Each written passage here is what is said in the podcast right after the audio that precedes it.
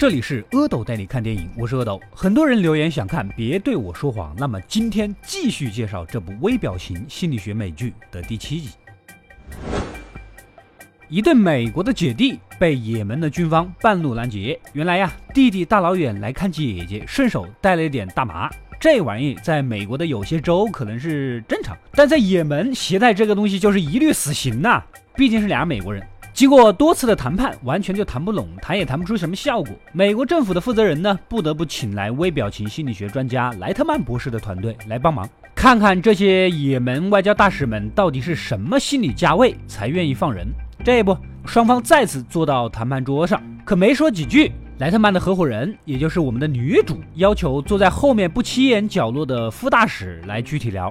谈判结束后呢，负责人气得要死：“你们搞什么了？跟一个小角色唠半天嗑。”女主这才道出，原来呀，在中东国家，出场顺序很重要，最后一个入场的才是真正的实力大佬。说着，拿出了阿拉法特跟以色列前总理巴拉克的录像。所以走在最前面的那个人应该是个傀儡，真正能做决策的人，应该就是唠嗑的这位副大使了。这个时候，有些好事、喜欢抬杠的小伙伴心里肯定就想着了：副大使凭什么有实力？那还叫什么副大使啊？你也不想想，你哪知道他是哪个大当家的亲戚？但是根据观察啊，负责人要求释放两名人质，在一一念出名字的时候，姐姐的名字明显比弟弟的声音更大、更响亮。那么表示这位负责人似乎更重视和在意姐姐啊，这背后肯定有什么隐情吧？他呢被问急了，义正言辞地说道：“I'm only going to say this once. I want Marcus released just as much as Nicole.” 我只说一次啊！如果是真话的话，根本就不用这样故作强势的重申，说明呢也是在撒谎，被女主当场识破。所以妹子们呐，如果你们的男朋友或者老公义正言辞的这么说，那可能后面就是在撒谎了哦。另一边，莱特曼博士受他的老同学前公共卫生局局长的委托，调查一个医药公司重要配方丢失的案子。盗版药物在市面上泛滥，导致很多服药者年纪轻轻就中风了，危害严重。而能摸到这个配方权限的公司有三个人，但这三人都不承认。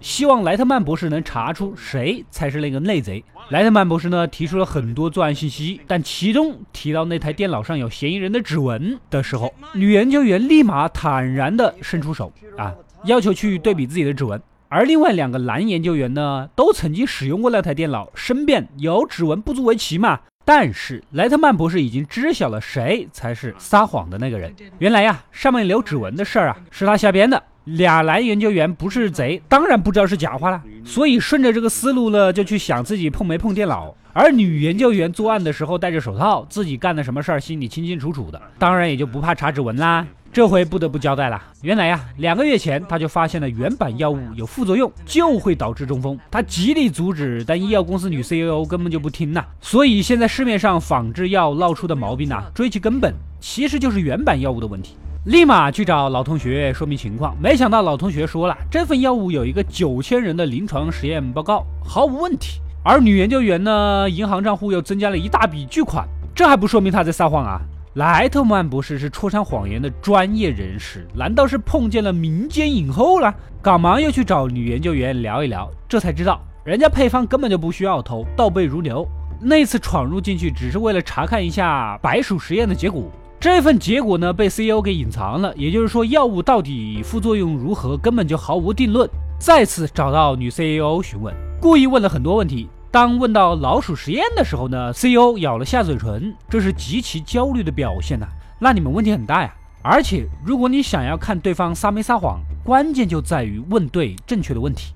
翻来当初医药公司 CEO 的新闻发布会录像啊，当 CEO 提到九千人的临床实验通过的时候，再次咬了下嘴唇。之后呢，看了一眼旁边的莱特曼博士的老同学，也就是当时的公共卫生局局长。老同学呢，又低头看地板，这明显是内疚和有愧的表现。难道说他受了贿，帮助医药公司推出了这个产品？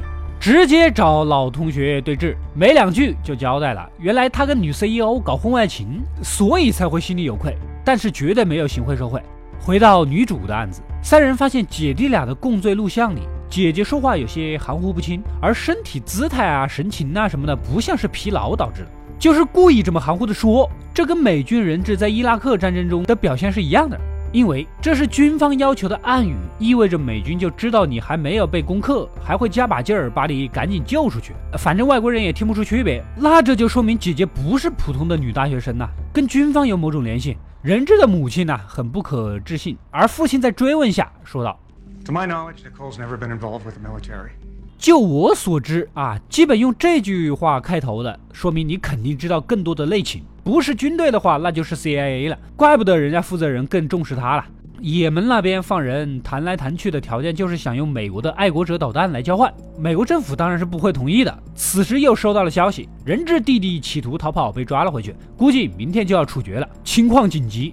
女主和助手再次去翻看谈判的录像，发现有实力的副大使在发言前呢，特意的深呼吸、挺胸，让自己显得更加高大，跟那个猩猩呐、河豚呐一个意思，就是自我膨胀后想占主导地位啊，或者是想隐藏自己某个弱项，很有可能是希望自己看起来有一个正儿八经的领袖风范。既然知道了你好这口，那就好办了。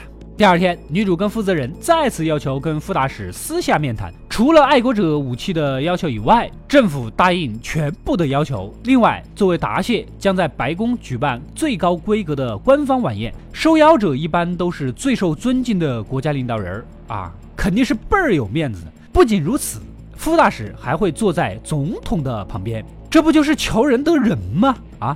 也门共和国常年内乱，能受到特别的邀请，跟美国总统一起谈笑风生。这位大使回国后也能吹一段时间吧？对自己的地位的提升，简直是显而易见的，喜漏于形的就这么定了。而莱特曼博士那边，他悄悄的在老同学身上放了窃听器。等老同学找女 CEO 对峙的时候，也就把背后的秘密给全盘托出了。原来啊，人体实验结果是伪造的，医药公司已经在破产的边缘了。CEO 不得不硬着头皮将药物投放到市场，等改进版的药物出来之后，再悄悄的替换。最终啊，CEO 肯定是被捕了，而老同学再也不想跟莱特曼博士成好朋友了。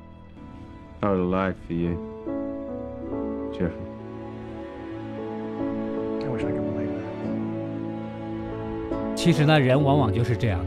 我们喜欢跟更单纯、更简单的人做朋友，而那些一眼就能看穿人心、聪慧过人的人，注定呢是有些孤独。